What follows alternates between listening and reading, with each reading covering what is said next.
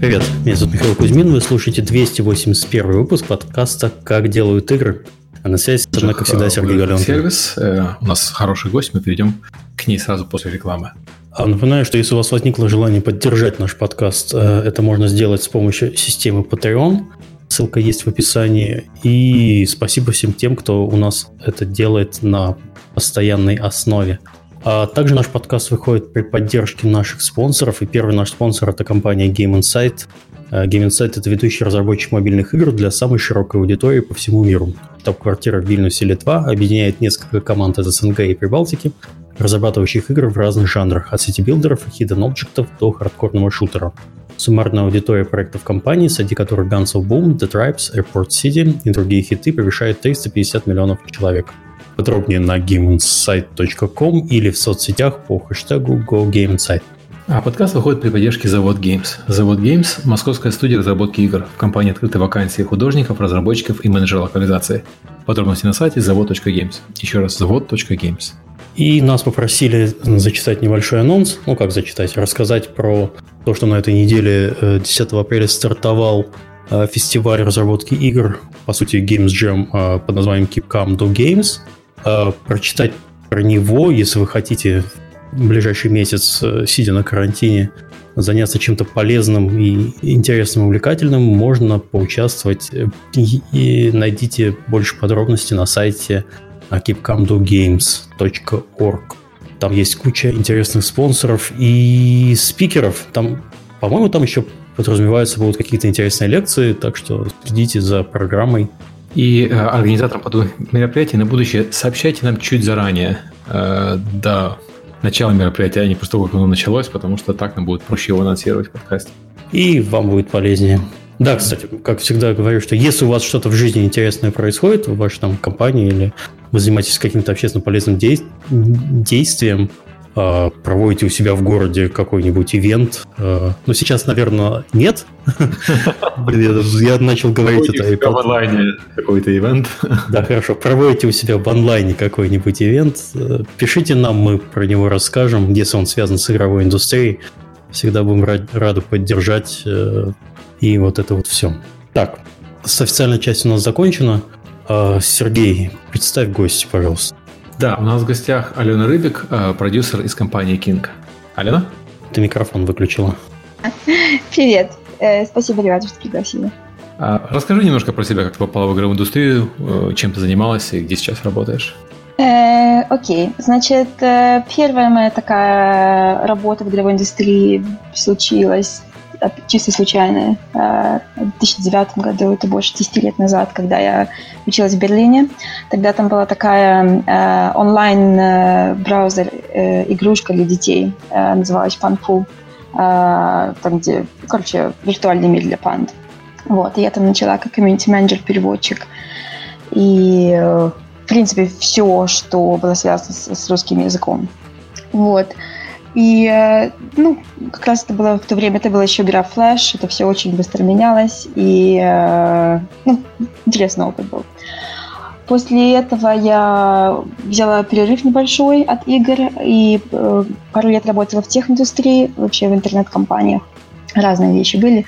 Но и как раз я переехала в Швецию. В то время ну, тогда уже очень сильно развивалась игровая индустрия в Стокгольме, и хорошее время э, было. Вот, и, короче, игры меня звали, звали, и я к ним, э, я откликнулась на зов, как говорится. И шесть лет назад я начала работать в Avalanche Studios. Тогда мы только начинали наше self-publishing э, отделение, и тогда у нас были э, игра, называлась «Охота», она сейчас есть. И я начала там, опять же, комьюнити-менеджером. Через какое-то время э, перешла в продукт и продакшн. И пять лет там пробыла. И вот год назад я переехала э, в Лондон и присоединилась к King в Лондоне. И здесь я сейчас работаю э, продукт и продакшн, то есть продюсер, продукт у нас гибридные роли. Э, на Первый мой проект был Farm Hero Saga, и сейчас на Candy Crush Friends Saga.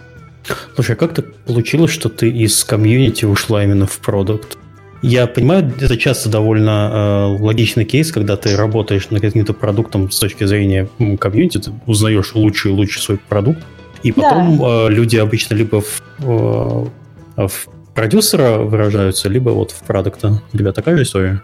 Да, это, очень, кстати, популярно, потому что ну, комьюнити-менеджер должен знать все, что, все, что нужно а, о продукте и конкретно о игроках. А продукт в большом случае это же, ну, короче, мы создаем э, игру для игроков. И это одно из основных, может быть, качеств, которые нужны продукту, поэтому достаточно логичный такой переход.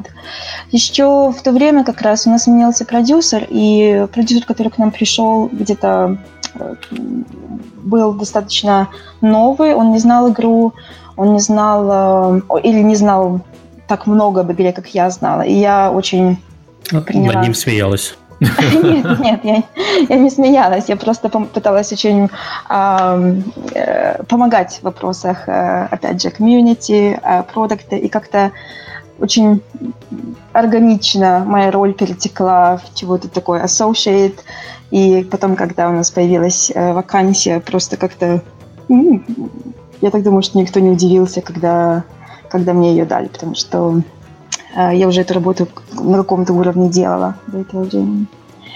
Окей. Так, с чего начнем э, рассказ про, про то, чем занимается?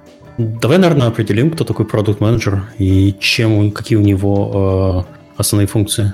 Э, да, и это, кстати, самый сложный вопрос. Потому когда меня спрашивают, мама, так что ты делаешь, я никак не могу объяснить, потому что, потому что это не то, что разработчик, я пишу код, или не то, что художник, я делаю там э, персонажей, да. Здесь э, продукт менеджер, как э, они, они не делают ничего, ответственные отвечают за все. Э, и э, в этом плане э, мне нравится определение этой, этой, этой роли. Как продукт менеджер это человек, который помогает своей компании и команде выпускать правильный продукт для своей аудитории. И в этой определении мне больше нравится слово «правильный», потому что лучше и так далее. Есть столько разных продуктов и игр, которые великолепные, превосходные, но они были созданы э, в подходящее время для, подходящей аудитории, и, соответственно, ничего у них или там не получилось то, что должно было получиться. Поэтому вот э, именно э, найти проблему, которую решать, которую нужно решить для своих пользователей, и подобрать самое оптимальное решение для этой проблемы. Вот это я бы так обозначила основное э, основное ядро работы. Но в, в игровой индустрии достаточно новая, я бы сказала, а, профессия. Она пришла у нас э, из, э, из тех индустрий, там Google и, и, и же с ними. А, это все оттуда идет. И э, у нас, по крайней мере, и в Avalanche, в Кинге, у нас по-прежнему, по крайней мере, тогда, когда я там работала, а э, продюсер выполнял роль продукт-менеджера. И роль как, как в Avalanche, так и в Кинге это гибрид. То есть, с одной стороны, я продюсер, а с другой стороны, продукт-менеджер. Продукт-менеджер тот, кто э, решает, условно говоря, что мы будем строить, что мы будем делать, и продюсер тот, который это вместе с командой выполняет или строит. И очень много мнений на этот счет. Считается, что нужно, чтобы было два человека, потому что очень часто конфликты бывают, правда? Вот. И э, мне, например, нравится то, что один человек выполняет и э, ответственность за, за продукт и за, и за продакшн, исполнение. Потому что я иногда вижу, что когда принимается продукт решение, например, давайте там построим вот эту вот э, фичу, этот элемент, а это решение принимается в это сказать, не учитывая контекст продакшн, да, какие у тебя есть разработчики, какие у тебя есть художники, сколько у тебя их. А, и когда этот контекст не учитывается, иногда принимаются решения, которые, может быть, они вообще идеальные, великолепные, но для данного конкретного момента времени они, ну, вообще не причей кобыли хвост. Поэтому э, мне нравится эта гибридная э, суть моей профессии, но иногда, конечно, сложно, потому что иногда мне нужно принимать э, решения, которые не то что вредят э, продукту, ну, короче, иногда мне приходится быть более продюсером, чем продукт менеджером, иногда продукт менеджером, чем продюсером. Э, понятно примерно, о чем, о чем я пытаюсь сказать.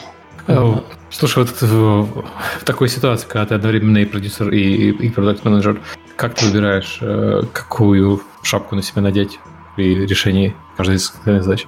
Э, зависит от, от, от контекста, да. Mm-hmm. Обычно я пытаюсь, скажем так, pick your own battles. То есть иногда я принимаю что-то, что, эм, как это сказать, есть решения, э, которые, если ты примешь, то, то, то, то, то продукт просто посыплется, да, то есть они очень важны.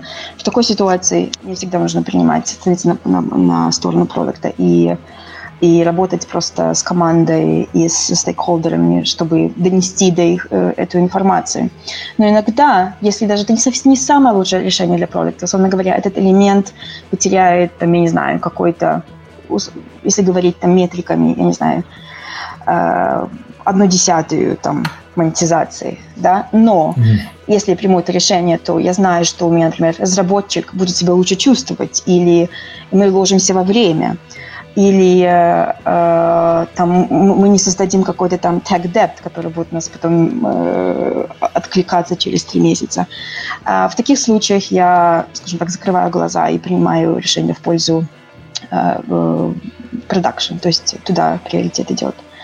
Здесь нужно быть э, гибким. Слушай, а ты сказала, что э, эта профессия пришла из, из IT-индустрии, из, из традиционной, из Google. А кто mm-hmm. выполнял подоб, подобные функции до появления продуктов в игровой индустрии? Uh, ближе всего, наверное, будет дизайнер. Геймдизайнер? Да, геймдизайнер. Или... Uh, зависит от, от, опять же, зависит от проекта. И, и даже сейчас продукт-менеджеры в разных компаниях совсем разные.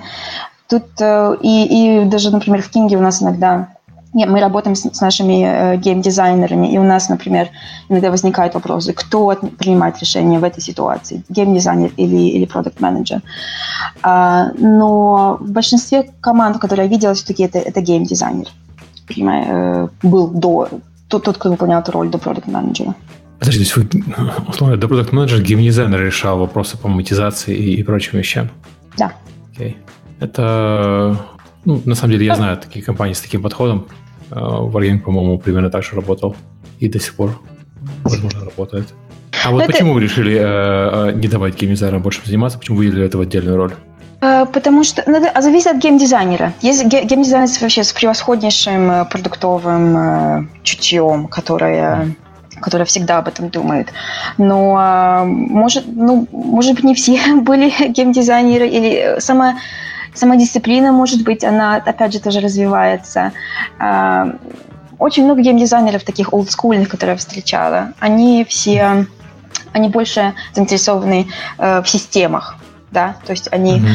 они вот, вот давайте мы создадим э, я говорю, опять же, это не все, это не все, но... Ну, геймдизайнеры по определению любят системы. Да. Вот я, я помню, у меня была ситуация, когда не, не, не, не в моей игре, но я в параллельном проекте, когда пришел геймдизайнер, говорит, mm-hmm. вот давайте мы создадим вот такую вот э, систему э, спеллов, там вот 16 разных спеллов, и все они между друг, друг, друг другом взаимодействуют, и все это будет очень круто.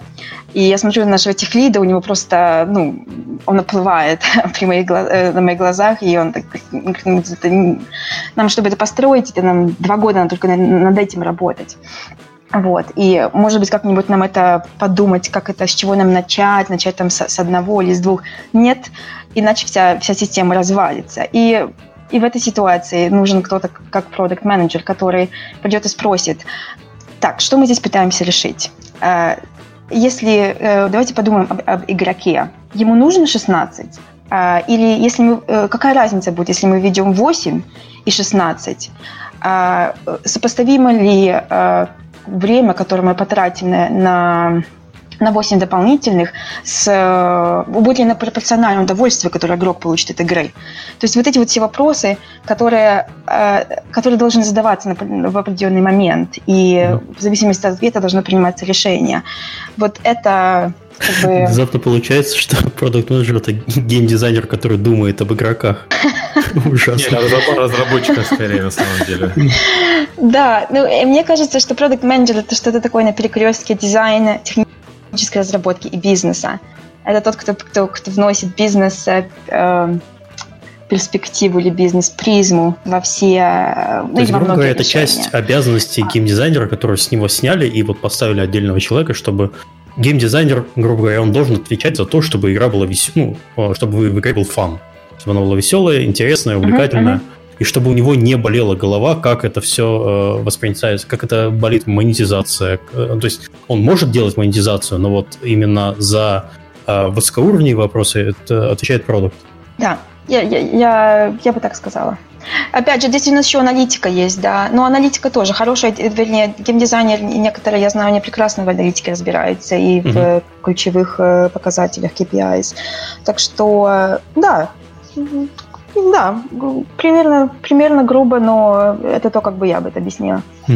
То есть, а, если, например, Кинга рассказать, как у вас построена иерархия в проекте, вот именно на, а, на, на стороне управления и производства, как бы ты это описала? Если это можно, конечно, рассказывать. А, ну и так, я в общих чертах. А если двинуться с, э, с низов и выше-выше, или наоборот? Э, значит, э, мы работаем э, в кроссфункциональных командах, которые состоят из всех стандартных, то есть разработчики, художники, геймдизайнер, UX-дизайнер, художники различные, UI-художники, все, весь спектр, который есть. Они все организовываются вот в команды. Team Lead обычно – Э, то есть это ми, э, э, ой, это я, это продюсер. Как я сказала, у меня совсем страдает русский язык в последнее время. Вот, и Team Lead это обычно продюсер слэш продукт менеджер, да, и они вот вместе работают над созданием элементов, игр и так далее. Параллельно у нас еще есть отделение, которое называется Business Performance.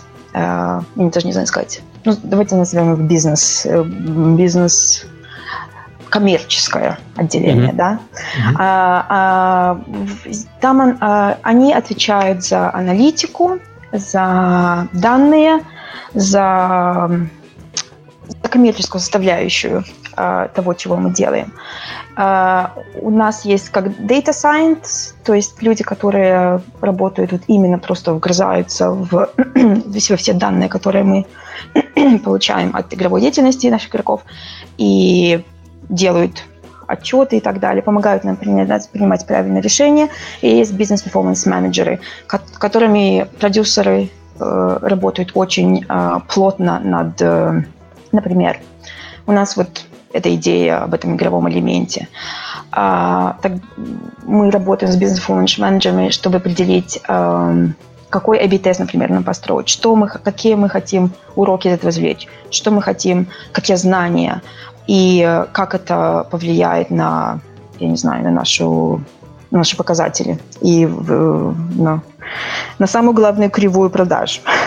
Вот, это, скажем так, они все достаточно гибкие, я бы сказала, э, вот, в бизнес-перформанс юнит и э, продюсер достаточно гибкие роли. Мы иногда Например, я могу э, разработать A-B-тест, если, э, например, они заняты или так далее. То есть некоторые обязанности перекликаются, но в целом мы работаем вместе. Серега, не молчи. Да, я просто... А, а расскажите, а, а как у вас? Э, есть у вас продукт менеджер например, в Epic и Tiny Build? У нас есть э, продукт менеджеры в проектах. У нас с продукт менеджером такая ситуация. У нас э, есть, условно говоря, лид на проекте, и э, часто у нас лид, он же выступает продукт менеджером То есть продукт owner он же продукт менеджер Это, я знаю, что это неправильно, и э, все, все знают в Epic, что это неправильно, но просто так исторически сложилось, что у нас продукт менеджера э, когда появляется продукт менеджер продукт owner сложность сущности продукт менеджера часто сводится, сводится до сущности продюсера, потому что как продукт менеджер он не может противостоять продукт оунеру У нас традиционно продукт оунеры любят залезать во все детали. Ну, так опять-таки структура компании такая, что очень сложно сказать, вот, вот, вот это вот суть, суть продукт мы решаем вот эти глобальные задачи, а суть продукт менеджера мы решаем вот эти мелкие задачи. Нет, то есть у нас продукт может лезть в совершенно мельчайшие детали, вплоть там чувствительности э, прицеливания или э, мелочей со скином. И это как бы, знаешь, э, я понимаю, что со стороны других компаний кажется, что вот руководство сидит и микроконтролит. На самом деле нет, у нас нет никакого микроконтроля. У нас есть очень большое внимание к деталям. Mm. И это внимание к деталям, оно Продукт менеджер, по сути, человек, который должен смотреть в том числе на детали, во многом должен смотреть на uh-huh. то, насколько детали соответствуют э, общему видению продукт оунера Так вот у нас получается, что продукт менеджер зажат так очень узко, потому что большие полномочия продукт оунера большие полномочия у продюсеров. Uh-huh. Для продукт менеджера не так много места. При этом мы продолжаем нанимать продукт менеджеров мы ищем продукт менеджеров но я скажу сразу, что это вот такая ситуация, в которой ты, скорее всего, будешь как в твоей ситуации, или продукт менеджер слэш э, продюсер, или продукт Owner э, получится? У нас в Sunny Build нету продукт э, продукт менеджера. И эта, эта часть чаще всего выполняет продюсер. Но с той точки зрения, когда вот э, что-то болит душа за любой проект, это, наверное, у нас Алекс. Он, в принципе, в любом в любой час дня и ночи может сказать, что вот как в каком проекте у нас все происходит. Ну, у вас не продукт менеджер, у вас опять-таки такой над продукт owner правильно? Ну, да, да. Не совсем продукт owner потому что там есть настоящий продукт owner на каждом продукте. Ну, но, скорее всего, это все в, в продюсера выливается. К сожалению, да. пока еще нет такого. В этом, да, ну, это очень частая картина, потому что кто-то должен эту работу делать, правда? Угу. И если, если нет возможности нанять человека, который этим занимается, то она будет распихиваться на дизайнера, на продюсера, на вот на Алекса, который SEO и так далее. Поэтому это, ну... Да, эти задачи делаются, но нет вот у нас выделенного человека, чтобы, чтобы он ходил и, вот как консервы говорит, там, э, э, микроменеджментом занимался. Да, интересно. Ну, будет, сейчас это все развивается. Смотрю, с каждым годом все больше и больше э, продукт-менеджеров нанимается. Ну, как, как правило, обычно в Games Service. Я смотрю сейчас вот в UK uh-huh. Uh, Natural Motion очень много нанимает. Uh, Scopely, Zing, uh, Zynga, кто еще? Uh, Frontier. То есть все игры как сервис, они начинают понимать, что им нужен человек, который этим занимается отдельно. Что продюсер просто, ну, сложно. Сложно и, и это все строить, если это особенно большой проект, и следить за всем этим. А, хорошо, мы вот э, вроде рассказали, чем занимается продукт менеджер а вот э, в сочетании с играми как сервис, э, какие у него особенности на твоем опыте? И вообще расскажи людям в твоем понимании про игры как сервис. В моем понимании игры как сервис это те, которые делают релизы как минимум раз в месяц. Угу. Это могут быть DLC, это могут быть как вот ну, в мобильной среде просто патчи, это может быть что угодно. Но игра должна обновляться э, регулярно, постоянно. Не то, что ты там выпустил игру и, там, не знаю, через год выпустил э, какую-то там, не знаю, э, добавление. DLC, да. Да, mm-hmm. да. Вот, то есть должно быть... Ну, это, это очень... Э, это чисто мое мнение, но для меня игра, кстати, это раз э, э, в месяц. А какая особенность продукт менеджера в играх как сервис? Э, с моей точки зрения, это возможно, одна из... Э, это тот жанр, который позволяет, который позволяет самую быструю итерацию. Под итерацией имею в виду, что можно что-то быстро построить, быстро выпустить, быстро э, какие-то знания из этого извлечь.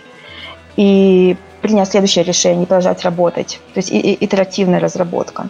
И это то, что, как говорится, хлеб и масло проект-менеджера. Потому что если ты, там, например, сидишь на э, AAA э, игре там три года, да, прежде чем ты, конечно, понятно, ты можешь там делать прототип и показать его игрокам, но это, это другое. Это, это всегда, э, всегда совсем другие вещи ну, проявляются, когда ты реальным игрокам, реальной массе игроков показываешь то, что ты строишь.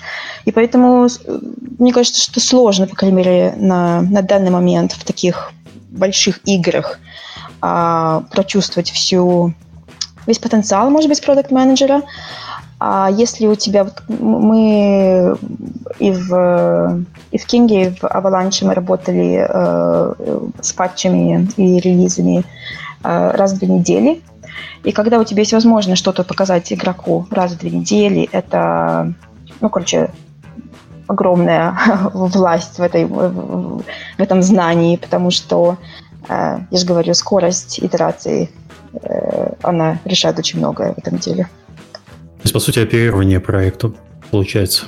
Наверное, здесь нет, э, когда у тебя свой проект, нельзя разделять оперирование и разработку, потому что это не, не та ситуация, когда ты получаешь проект от корейцев и занимаешься его угу. да. изданием, да. Да, да. Или, или, по крайней мере, может быть, у вас иначе. Я не знаю, я просто знаю, что большинство компаний, которые я знаю, сейчас э, перешли на то, что оперирование и разработка, по сути, одна функция, и э, отдел разработки, отдел оперирование очень часто взаимодействует. Да, я, честно говоря, я в, в, другой, в, другой, в другой ситуации не работала, поэтому я не могу сказать. У нас это все связано. Да. Угу. Одна и та же функция. Мы с Мишей, наверное, застали еще, когда оперирование было а, раздельно, но я думаю, что чем дальше, тем, тем меньше эта ситуация а, случается. По крайней мере, стена, разделяющая отдел разработки и отдел, издательства, отдел издательства слэш оперирования становится все тоньше и тоньше. Ну да, не, оно по-прежнему существует, конечно, но э, мне, например, опять же, чисто мое мнение, но мне было бы сложно работать э, продукт-менеджером над игрой, э, которая была разработана кем-то другим, потому mm-hmm. что, ну, э, это то, та же ситуация, о чем ты говорил, Сергей, в Эпике, mm-hmm. это тебе нужен полный контроль над, э, над всем, или, по крайней мере, быть сидеть за, рядом за столом с тем, кто, кто над этим работает. Это иначе как ты можешь быть ответственен за полный продукт, если ты не, не, не сидел за никогда не зарабатывали, условно говоря. Вот давай поговорим про... Да, дальше. Да, хотел заметить, да, Сергей, ты прав, что даже мы, несмотря, несмотря на то, что мы издатель, берем сторонние проекты, мы в них довольно глубоко залазим, когда проект берется на издательство. Я не скажу, что мы вот взяли, вот упаковали просто в красивую коробочку и показали mm-hmm. игрокам. Нет, такого я на моей памяти у нас, возможно, так и было несколько лет назад, но сейчас все проекты, которые мы издаем, мы плотно участвуем в разработке. Возможно, потому что мы э, берем чаще проекты на издание не готовые уже, а вот те, которые вот либо mm-hmm. на середине разработки, либо вот так вот уже ближе к концу. Но ну и... когда есть еще возможность на что-то повлиять, э, потому что есть у нас определенная экспертиза и понимание, что можно, как можно лучше игру преподнести игрокам, как можно лучше продать в конце концов. Интересно, вот и, и как это работает в практическом плане? То есть, условно говоря, вы там что-то нашли, что вам не нравится. Как это... То есть вы какой-то дизайнерский фидбэк даете или э, то есть, или у вас здесь уже есть разработчики, которые могут там чем-то помочь? Как а?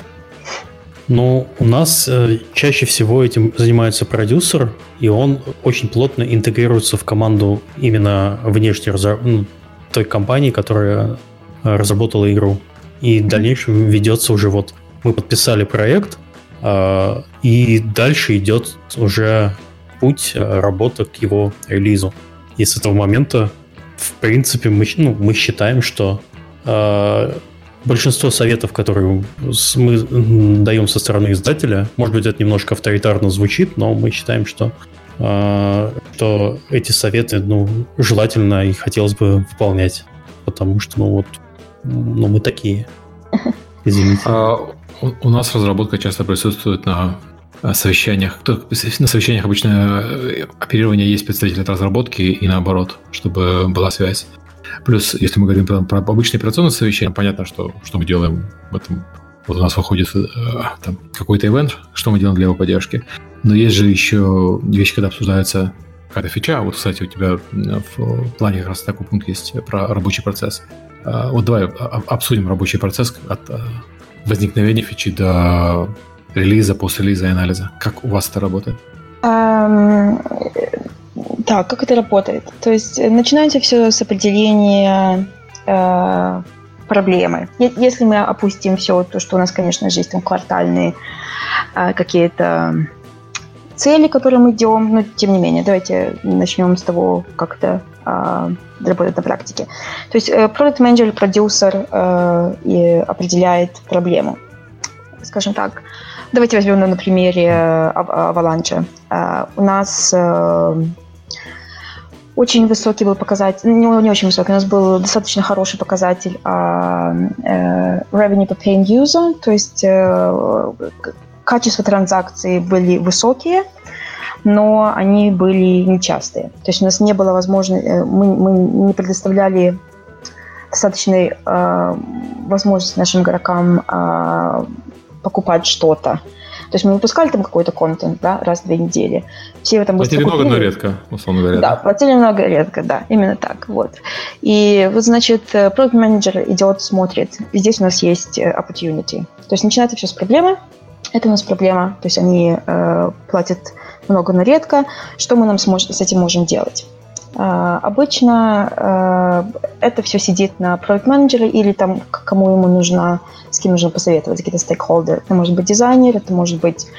Uh, я часто разговариваю просто с другими продукт менеджерами в других играх. Ну и вообще, обычно как-то формируешь сеть людей, которым, которым ты любишь идеями кидать, бросаться. Вот. После этого, когда мы определяем, значит, opportunity или возможность, вот мы часто говорим в проект-менеджменте э, о э, создании влияния, влияния на игру, влияние на ключевые показатели эффективности, на KPI. И вот мы определяем эту возможность, где мы можем это влияние оказать.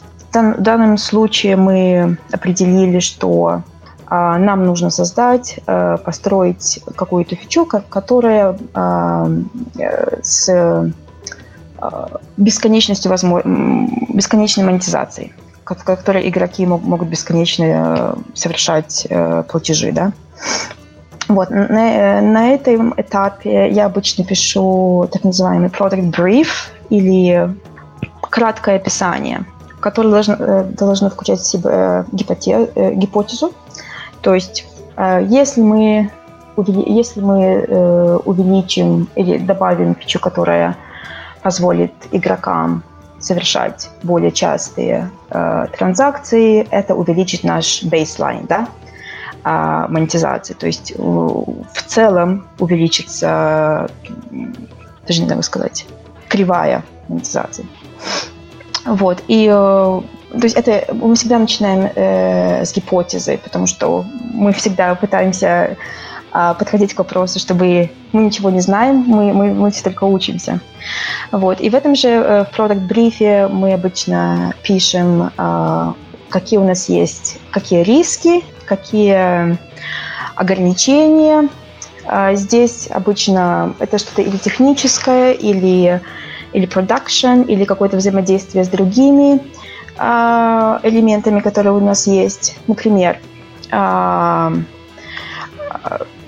есть возможность добавить этот элемент в, в эту часть игры, в эту часть игры, в эту часть игры, да? В эту часть игры мы не добавляем, потому что там, там это уже все слишком заполнено. И, или, например, очень э, болезненные игроки относятся, когда мы, когда мы это трогаем, эту часть игры. Uh, у нас есть уже uh, техническая сторона uh, этой части игры, уже немножко там что-то сделано, то есть, может быть, там лучше начать. Э, то есть мы включаем в Product Brief все, что, все, что нужно дизайнерам знать, прежде чем они начнут работать. И там же мы включаем, какие у нас цели. Условно говоря, мы ожидаем, что... Э, вернее, нам хочется, чтобы это, этот элемент дал нам, я не знаю, 5% э, э, на бейслайн монетизации. Вот. Это все на, на этом плане, э, на этом этапе продукт менеджер обычно я, по крайней мере, стараюсь собрать как можно фид, э, фидбэк, как, сколько можно. Опять же, с людей, которые, э, которые работают параллельно, также э, дизайнеры и э, люди из других проектов. Когда все это утверждено, на этом этапе, а, если... Я немного перебью. А фидбэк, да. он э, в каком виде собирается? А, я обычно собираю просто устно. Ну, то есть ты, ты, да, ты показываешь, вот, смотри, есть у нас да. такая вот идея, это очень круто, погнали или нет, и вот ты смотришь, что люди э, тебе отвечают. Нет, это, это не идея еще, это пока только product brief, это, это ага. определи, определение возможности. Здесь больше собирается фидбэк, стоит нам это делать вообще, смотреть вот эту сторону, или посмотреть на, на, на секунду другую проблему. Нам это важно на данный момент, или есть а. что-то еще важнее в игре? Окей. Okay. Вот. Или, может быть, нам, если наша цель поднять бейслайн на 5%, э, это ли правильный метод это сделать, да? Может быть, нам лучше посмотреть, там, я не знаю, выпустить 5 новых э, э, ружей, ну, более часто их выпускать, правда? То есть вот mm-hmm. эти, э, эти все вещи, они определяются на этапе брифа. Но обычно mm-hmm. я просто, я, мы просто пишем в Google э, Doc, и потом люди просто оставляют свои комментарии. А когда это более-менее все понимают, что мы хотим делать, тогда этот бриф э, отправляется к дизайнерам, и, и на этом этапе начинается э, генерирование идей. Э, разные команды делают это по-разному. Э, я всегда пытаюсь э, работать со всей командой, то есть э, включать как можно людей. Чем, чем больше, тем лучше. Э, это, опять же, у меня, э, я как продукт менеджер я, у, меня никогда, у меня есть идеи, но я никогда но это не самые лучшие идеи. Я вообще считаю, что продукт менеджер не должен заниматься идеями. То есть вся команда обычно собирается, и мы начинаем придумать, как нам, каким образом мы можем этот бриф удовлетворить. Вот. И э, потом дизайнер собирает эти все идеи, над ними работает, и, э, и весь дизайн-процесс, как говорится, идет.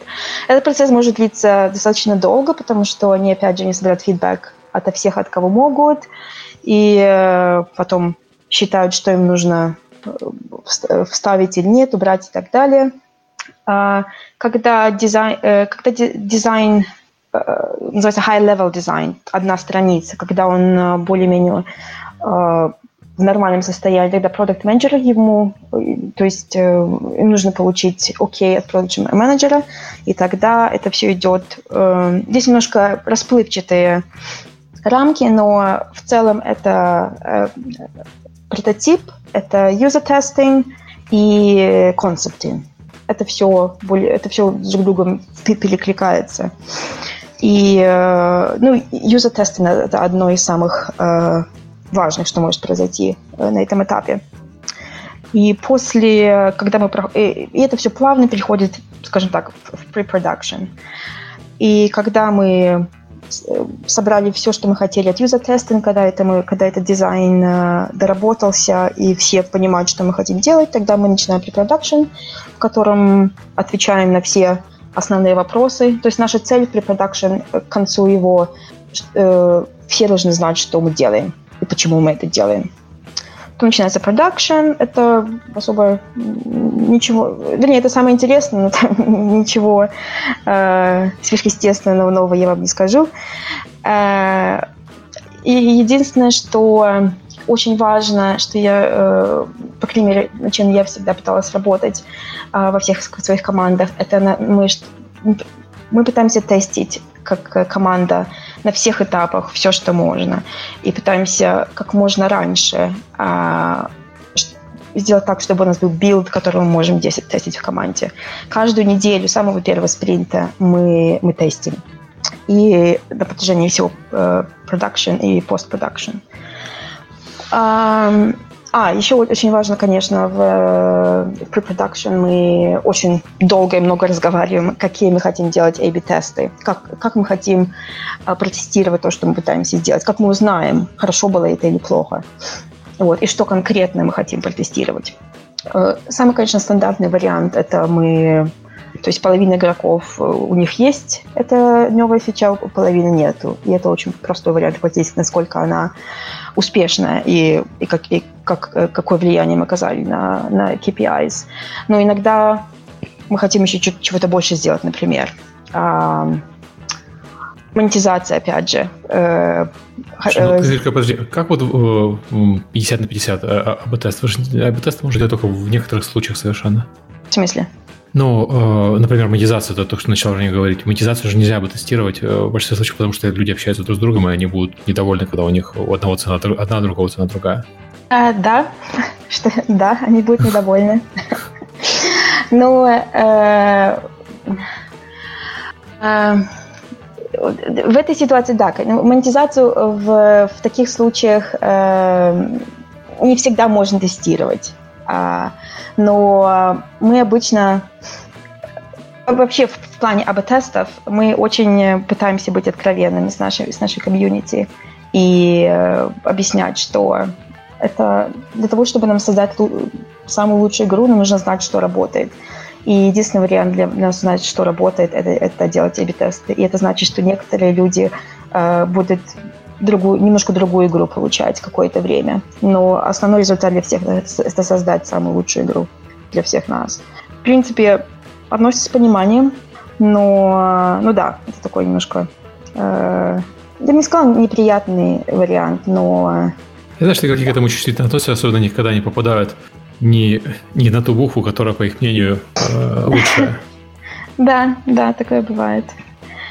Такое бывает. И мы, ну, мы пытаемся с ними работать, объяснить, что, ну, ребята, простите, ну, такая, такая специфика, так мы работаем. Ну и, и можно этим, конечно, что-то дать, еще какие-то э, плюшки в игре, чтобы немножко э, сделать пилюлю слаще.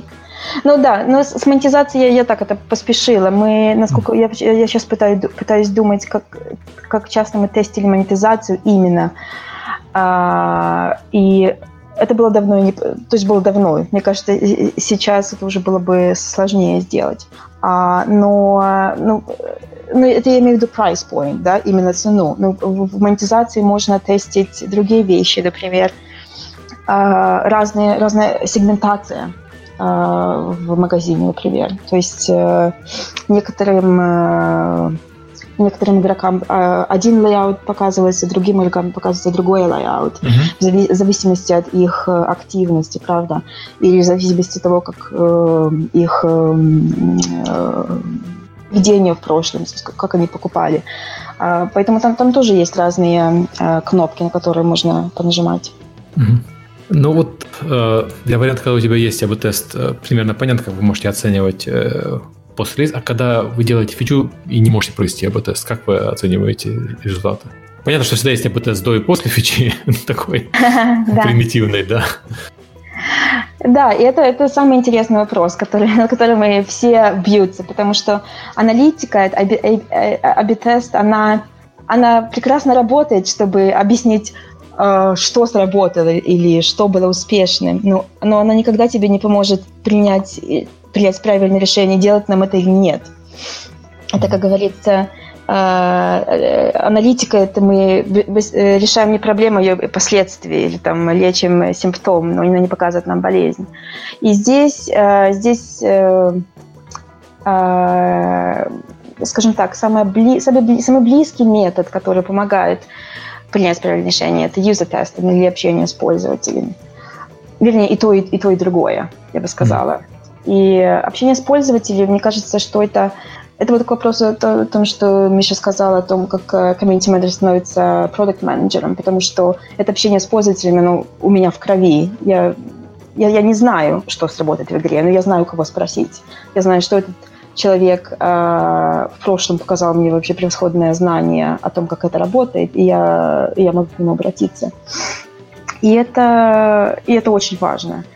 Но и, и юзер-тестинг, это, скажем так, это более... Э, э, это как метод общения с пользователем, то есть это все организовывается исследователями, UX-исследователями или там конкрет, э, э, агентствами, например, когда мы там э, интервьюируем игроков, показываем там э, какие-то ранние наброски или мокапы или там wireframe и пытаемся понять, нравится им это или нет, понимают или нет или нет. И это, эм, ну, ну, это одно из самых, опять же, это, это не, э, не, не рецепт, который работает всегда. Э, я была свидетелем столько юзер-тестов, которые просто, которые показали одно, а когда мы выпустили элемент, совсем другое. Или не совсем другое, но абсолютно разные результаты. Поэтому юзер-тестинг – это большая загадка. То есть нужно знать, как, что ты хочешь из этого извлечь, какие вопросы спрашивать, что показывать. И это... User-тесты, потом... UX-тесты в лаборатории? Ну, есть разные. Mm-hmm. Есть разные варианты. Иногда мы э, организовываем интервью с игроками, э, иногда просто build какой-то э, заливаем и показываем. То есть по-разному. Иногда есть фокус-группа, когда мы собираем группу людей и показываем то, что мы хотим. Но, но, но во всех этих случаях, случаях, опять же, нужно читать между строк и понимать то, что тот фидбэк, который они дают, это опять же это симптом, а то, что а, это как, э, не знаю, э, знаете, эта фраза про, про Форда, э, который сказал, что если бы я спросил а, моих пользователей, что они хотят, они бы сказали более быстрых лошадей. Да, да. Вот. И это, это та же ситуация здесь. Это стандартный такой пример про user-testing. Это когда игрокам показали ну, дали build поиграть, в котором они убегали от зомби через полосу препятствий и э, игроки пожаловались, что зомби слишком быстро бегут. И когда, ну, соответственно, разработчики сделали скорость поменьше, в итоге вообще experience был никакой, то есть игра была сломанная. И как, только потом они посмотрели на препятствия, то есть сделали их более проходимыми и э, вернули прежнюю скорость зомби, которая была в начале. И тогда все было, э, как говорится, challenging but fun. И, и вот э, э, это одна из, одна из таких классических историй, когда, когда всегда слушаешь игроков, но пытаешься понять, почему они тебе говорят, а не что они тебе говорят. Если, ты, если мы спросим игроков, что они хотят, они все скажут AAA качество с content drop раз в неделю, и все бесплатно, правда? Поэтому это, это у нас был очень хороший пример. Мы выпускали Э, мы работали над ивентом, и основная задача была э, э, удержание, то есть retention. Это был ивент, который длился целый, целый месяц, и каждый день выпускались новые миссии, да, то есть одна миссия в день. И ну, для того, чтобы, скажем, привести эту привычку, чтобы игроки приходили, особенно те, которые уже ушли из игры. Вот. И у нас возникли там ну, разные мнения по поводу того, как, как работать с loss aversion, то есть как их, э, э, как игроков заставить понять, что вот я должен заходить каждый день. Вот. И одна из идей, к мы пришли, э, дать им одну попытку в день на, на миссию. Ну, и, ну, опять же, были разные мнения, решили спросить э, игроков на э, юзер-тестинг. Тебе никому и... не понравилось, да? Да, удивительно. Просто удивительно. Сказали, да что вы, вы что? Я вот эту в игру хочу играть, чтобы расслабиться. Вы мне тут вот стресс добавляете с одной попыткой. А, да что вы такое делаете? Вот. Э, короче, мы решили, угу, понятно, хорошо, мы вас слышим. А, давайте добавим больше попыток. Но на тот момент э, э, я настояла, давайте делать IB-тест. Давайте, давайте посмотрим одну попытку и, пост- и поставим, я не помню, сколько это было, по-моему, пять попыток на одну и ту же миссию. И э, так мы и сделали.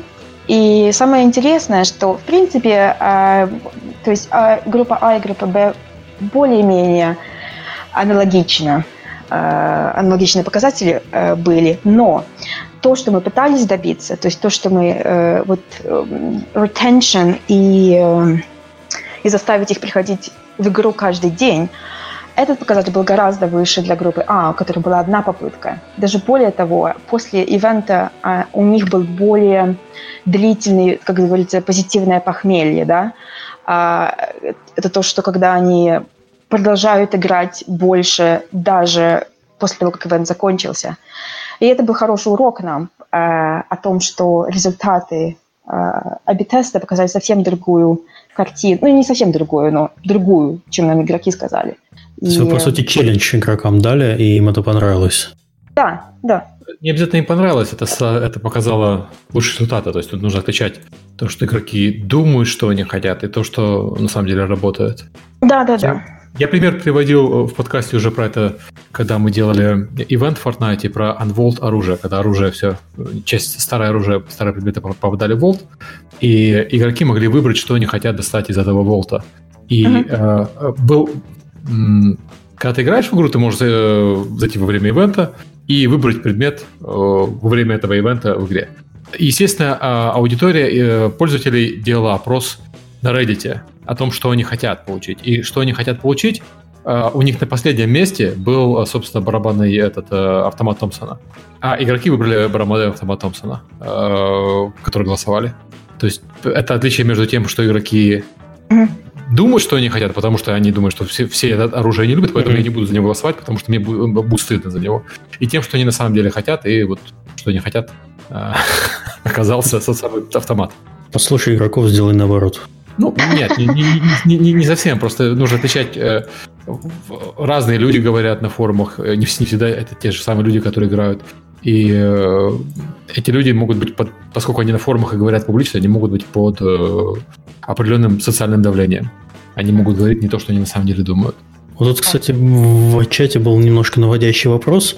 О каком порядке цифр мы говорим на, для тестирования? Потому что у нас большинство, ну, определенная часть наших слушателей это люди из небольших инди-команд. И вот человека волнует, когда пользователей много, э, так, наверное, можно проводить клинические испытания на игроках. А если пользователь малый или проект новый, то это критично. И пользователи могут в результате этих экспериментов уйти или нет. Что можно посоветовать?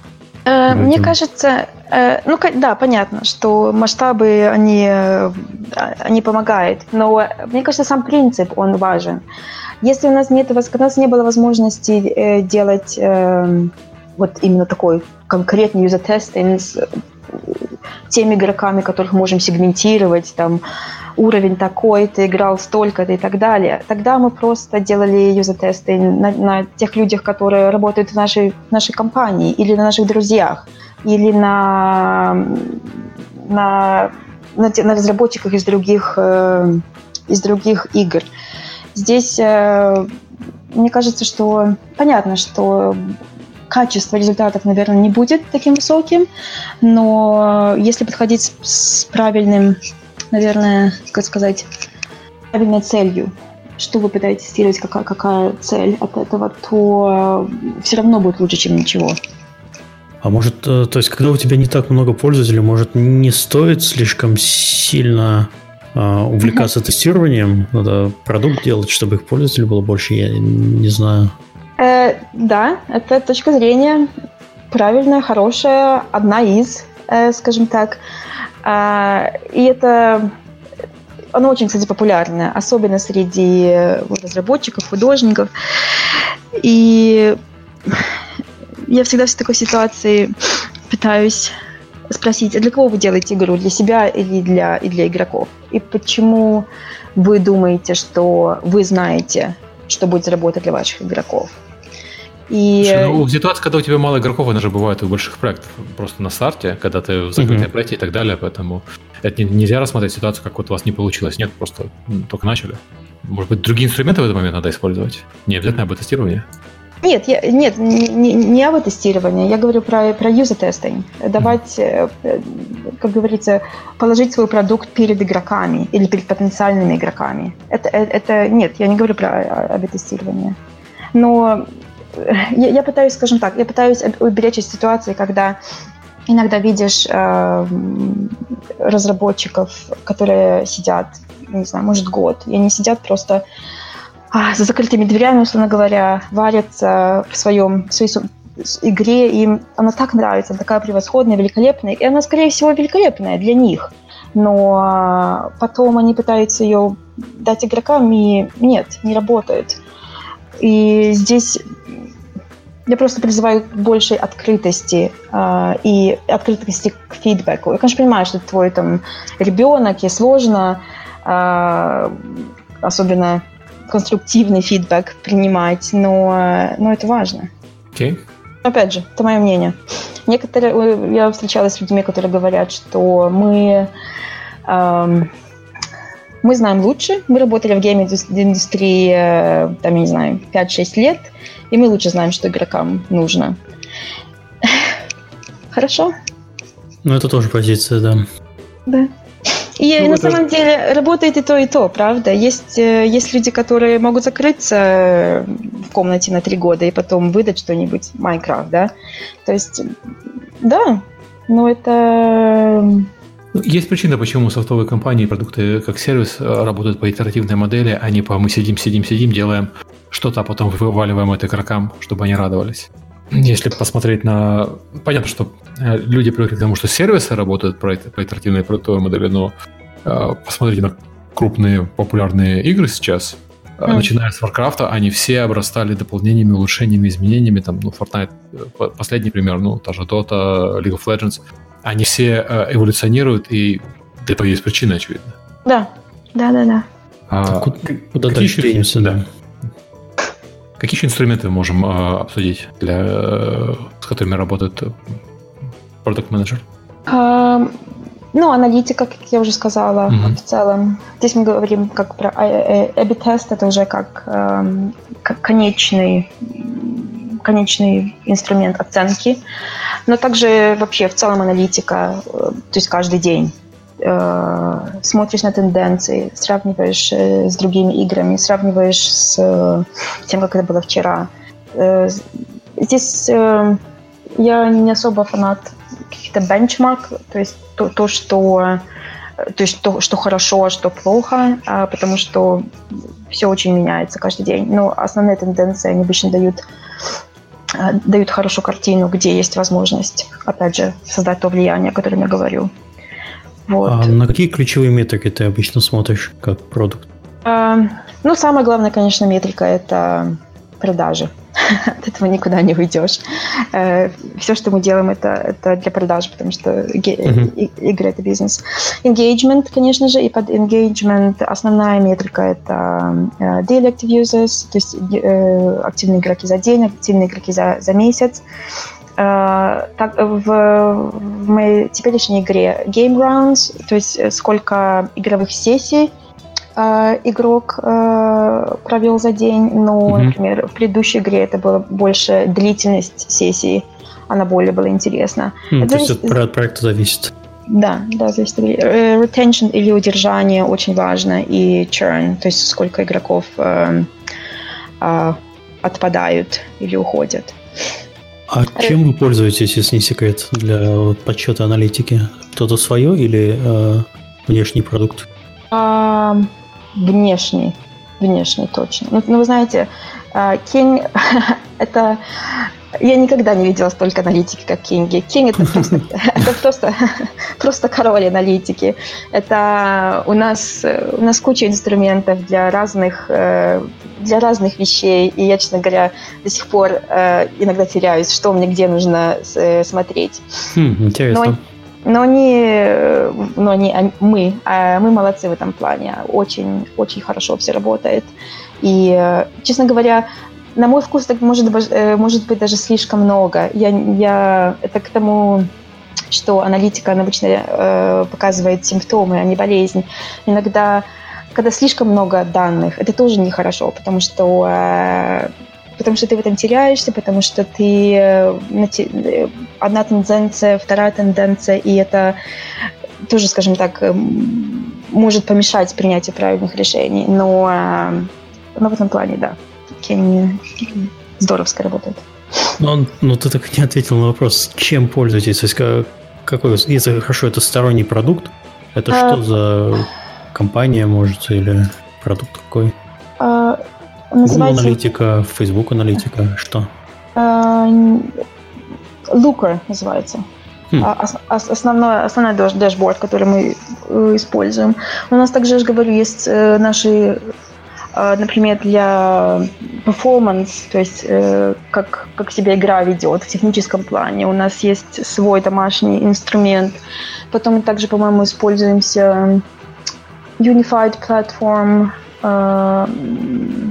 Э, Интересно, я про Looker никогда не, сл- не слышал, чтобы его кто-то пользовал. Да, мне нравится Лука. Ну как, я, я не супер advanced пользователь, но Все, что мне надо, там есть. Видимо, просто я уже несколько лет не работаю в мобильной индустрии, я не слежу за трендами. Ну, это опять же, это может быть э, в разных командах разные. Mm-hmm. И я не, я не эксперт по аналитике. Наш бизнес performance unit занимается аналитикой. И mm-hmm. вот именно okay. дашбордов и everything. Окей. Окей. Вот тут вопрос про работу с кроссфункциональной командой разработчиков. Можно mm-hmm. сначала определить, что такое кроссфункциональная команда, а потом про то, как работает продукт-менеджер с ней. А, ну, э, кросс-функциональная команда, это значит, э, под разработчиками я подразумеваю всех, кто работает. Э, ну, Hello? понятно, да. Эм, QA и так далее, художником. Вот, и ну вот кроссфункциональная команда состоит из разных, разных дисциплин, и мы вместе работаем над созданием или игры, или, или элемента, или фичи, или так далее. А, почему я почему мне хотелось об этом поговорить? Потому что э, здесь э, здесь э, вот это немножко мы затронули, когда мы разговаривали о том, что э, про user testing, про то, что э, иногда разработчики не особо любят user testing или не особо эм, не, может быть, не особо ценят user testing. И это то, что, мне кажется, одна из основных задач продукт-менеджера в такой команде – это э, учить или помогать научиться вот грамотному продуктовому э, мыслению. А особенно здесь интересна э, специфика игр как сервис, в принципе. С моего опыта я никогда не... Очень мало я встречала разработчиков, которым, которые хотят работать в играх как сервис. А, очень низкий престиж почему-то. Всем хочется работать над новым IP а, и создавать что-то свое с нуля. И, эм, ну, понятно, в принципе. А, я, конечно, с этим согласна. Я очень люблю игры как сервис. Мне кажется, настолько интересно, что ты всегда... Ты, там, сегодня написал код, и, за, и завтра ты видишь, как кто-то играет в метро, то, что ты написал. Ну, ладно, не будем о вкусах не спорить, как говорится.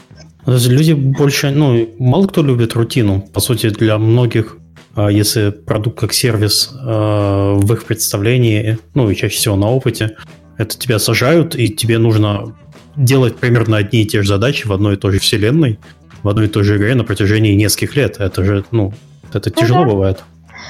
Да, э, да, в зависимости от того, чего. Э, э, но это тогда это, тогда это нужно продюсеру, продукт менеджеру работать над тем, чтобы разноображивать э, задачи, разноображивать фичи, которые вы делаете в игре.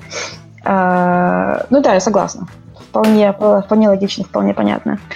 Но, э, но опять же, если мы возвращаемся к тому, что э, обычно, обычно разработчики не очень любят играть на, на, э, на таких играх, я всегда пытаюсь э, дать им что-то, какую-то возможность заниматься тем, что им, что им интересно.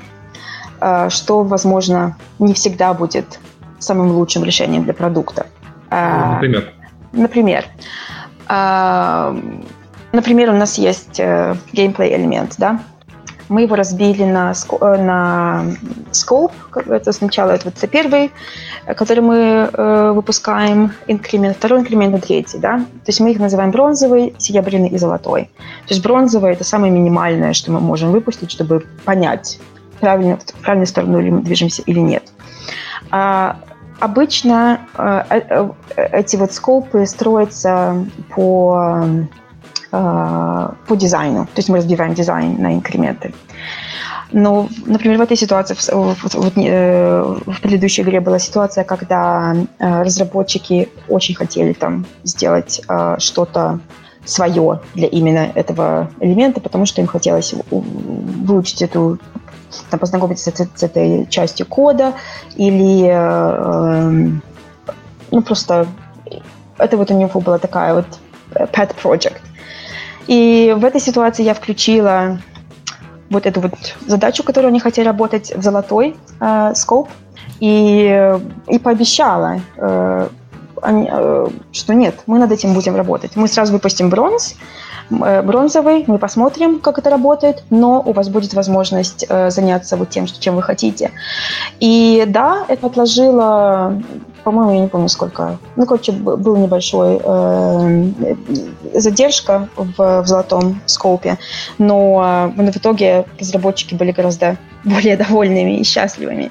Вот и находить такие э, возможности, дать им что-то, сделать, во-первых, то, что им интересно, и, во-вторых, сдерживать свое обещание в этом плане очень важно, потому что иногда, а давайте выпустим э, бронзу, посмотрим, ой, ничего не получилось, все, больше не будем над этим работать. Это, как, это обычно очень э, негативно сказывается на морали э, в целом. И еще, что я пытаюсь всегда продвигать, это чувство ownership, то есть давать команде возможность принимать решения над тем, как, э, как это должно работать в игре. Э, это иногда э, такой не всегда хорошо работает, то есть всегда нужно, скажем так, стоять, вернее, я пытаюсь стоять в сторонке и не вмешиваться, не делать микроменеджмент, потому что тогда, как правило, команда болеет за продукт гораздо больше и за игру. И э, да, это работает, но это иногда бывает опасно, поэтому нужно знать всегда, э, нужно знать, где, где вмешаться, если, если нужно, опять же. И, ну, в этой ситуации тоже пытаюсь всегда напоминать себе, что все делают ошибки, и давать, нужно всем давать делать возможность эти ошибки. Это и... не продюсерская шапка случайно у тебя вместо продукт менеджера? Да, ну это, это продюсерская шапка, да, она, она приходит. Поэтому я же говорю, мне, мне нравится иметь эту гибридную роль, потому что, потому что итог, мне, мне кажется, что получается лучше. А, но, ну да. И, и, и еще одна штука, что я тоже с продукт менеджер э, роли, я очень э, много пытаюсь э, давать людям возможность играть в нашу игру. Вернее, даже не давать возможность, а это обязательное условие. Если мы работаем над игрой, мы играем в нее. Если вы не это не делаете в свободное время, то мы это делаем в рабочее время. А, каждую неделю.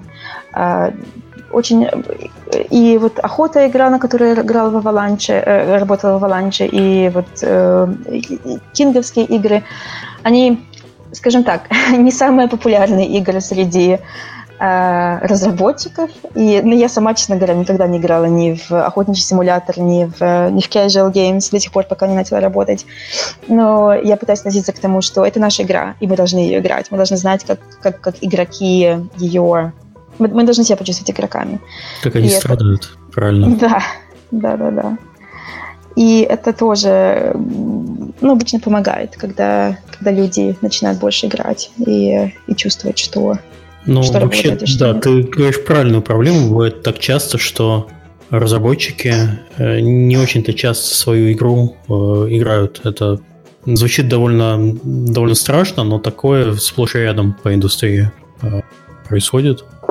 То люди просто даже те проекты, то есть у них либо времени не остается за тем ворохом задач, которые у них есть, либо они уже к тому моменту, когда проходит там пару лет разработки, они уже настолько ненавидят это все безобразие. Mm. А играть надо. Это, это правильная, хорошая мысль. Ну, я таких, кстати, не, практически не встречал людей, которые не играют в свои игры, которые занимаются разработкой. Я встречал, которые занимаются оперированием и не играют. Это, конечно, страшный процесс тоже. Это, бывает, бывает. Это, кстати, тоже еще распространенная вещь, когда разработчики хотят работать над теми играми, которые они которые они сами любят играть. И, и опять же, это чисто мое мнение, но мне кажется, что это не совсем, э, не совсем правильная траектория роста. Мне кажется, нужно себя, э, наоборот, э, заставлять работать над играми, которые не твои любимые игры, потому что тогда, тогда растешь. Как профессионал, как, как игрок. Можно заставить работать, можно заставить Игра для начала попробовать. Да. То есть ты еще предлагаешь, помимо того, что играть в те игры, которые тебе ну, нравятся, то есть есть какой-то определенный жанр или сеттинг, в который люди э, старают, стараются играть, то надо еще смотреть то, что тебе абсолютно не подходит. Э, ну, это немножко другое. Я говорила о том, что работать, э, Вот у нас, например, как пример Avalanche, да, все знают Just Cause игры. Mm-hmm. И у меня были разработчики в, в охоте, которые, э, которые, в принципе, пришли в охоту, в нашу игру с конечной целью перейти в, в игры типа Just Cause, потому что это была игра, в которой они играли там с детства, это была мечта. И э, я вот помню, что я очень много с, с, с этим разработчиком разговаривала на тему о том, что э, это не обязательно, это понятно, что это мечта, но это не обязательно лучшее для твоего развития, для твоей карьеры, потому что потому что, во-первых, мечта может разрушиться, когда ты начнешь на ней работать, во-первых, а во-вторых, а, ну, расширяются вообще возможности, расширяются навыки и э, становится шире перспектива. Но, опять же, это, это мое мнение. Я не претендую, что... Я, я знаю, что оно не, не, не популярное, поэтому никому его не навязываю. Окей, okay, что у нас еще осталось? Самые распространенные ошибки. Mm. Если мы закончили с той, с той темой, которую обсуждали. Да, я думаю, что да. Самые распространенные ошибки это, э, это хороший вопрос. Я набила все шишки, которые могла, поэтому я знаю об этих ошибках не понаслышке.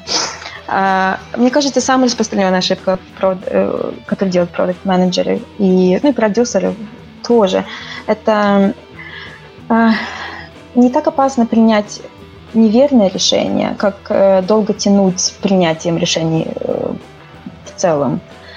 Это я немножко коснулась, когда говорила про аналитики. Я иногда вижу, что целая команда просто у них, э, они парализованы, они ничего не делают, потому что они не до конца уверены, что это правильное решение.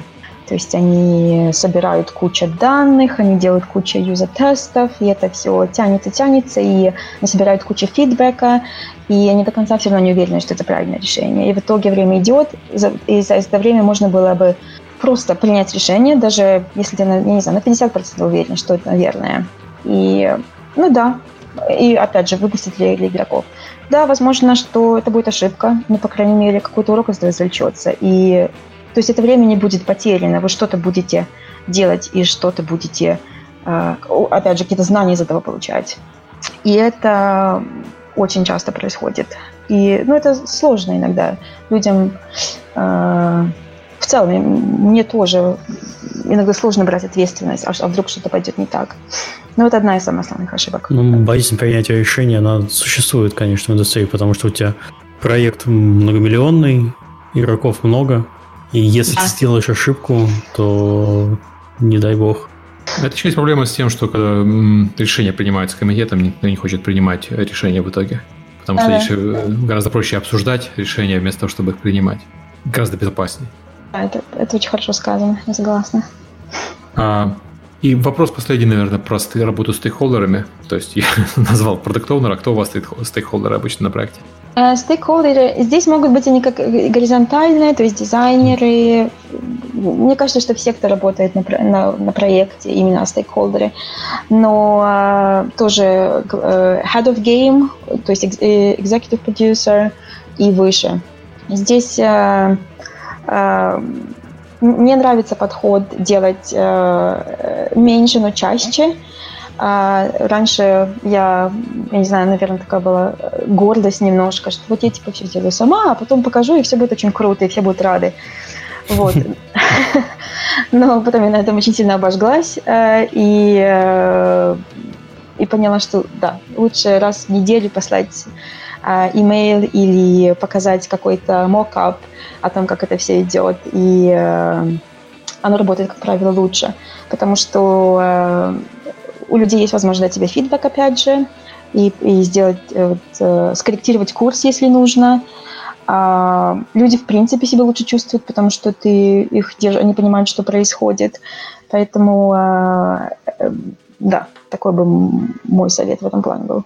У меня есть еще один вопрос. А, что бы ты посоветовала слушателям, которые хотят стать проект-менеджерами, но, собственно, не знаю, с чего начать? То есть они, представь себе, что они работают в компании или хотят устроиться в игровую индустрию. Вот с чего им начать? Что почитать? Э, что посмотреть? Помимо нашего mm-hmm. подкаста, конечно же. Да что, что вы смеетесь? У нас сколько человек подходит постоянно к нам на конференциях, говорит, что знаете, я сидел-сидел, слушал подкаст, потом устроился в игровую индустрию, и теперь я очень счастлив. Это не шутка.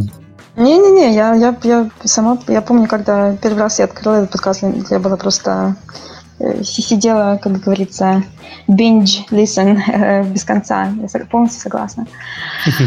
А, что можно посоветовать? А, мне кажется, что здесь для продукт-менеджера мне кажется, что важнее всего, то есть каждый может быть продукт-менеджером, если это мышление, это э, стиль мышления или тип. Как, как ты думаешь о проблеме? Как ты... Например, короче, самый простой совет – это играть в игры и э, думать о том, какие там есть возможности улучшения или какие там есть проблемы, которые еще не решены, и как их можно решить. А, пытаться иногда сложно, потому что я, я когда играю игру, я просто хочу наслаждаться, я вообще не думать, почему там вот UI не так э, удобно работает, как, как нужно было бы. Но если отвлечься, вот пытаться посмотреть, скажем так, с с высоты птичьего полета пытаться смотреть на продукт и на игру, оно, оно помогает войти в этот, э, в, в этот тип мышления, который mm-hmm. потом, который потом должен стать второй кожей по большому счету. А самый популярный вид, э, нет, э, самый популярный путь к продукт-менеджеру это или дизайн, э, или ну, вот комьюнити, как, как у меня получилось, или э, QA тоже очень часто. Э, есть продукт-менеджер, который приходит из QA. Это именно в игровой индустрии. Э, но в целом, мне кажется, что любая, люб, любой скилл, любой навык, который есть, он всегда хорош. Потому что продукт менеджер тоже должен уметь делать руками. Это хорошо, когда есть большая команда, которая все может делать, но но обычно, ну, в большинстве э, компаний современных такого нету. Поэтому я считаю, что должен быть основной навык, основной скилл, которого у меня нету, поэтому я тут сижу и вообще обо что говорю. Но вот дизайн или программирование или UX э, это, это хлеб, а product manager, uh, product management skills – это надстройка. И в такой ситуации, мне кажется, очень хорошие карьерные шансы будут. Окей, okay, понял, спасибо. А, у меня на самом деле вопросов нету. Мне кажется, обсудили все, что мы хотели.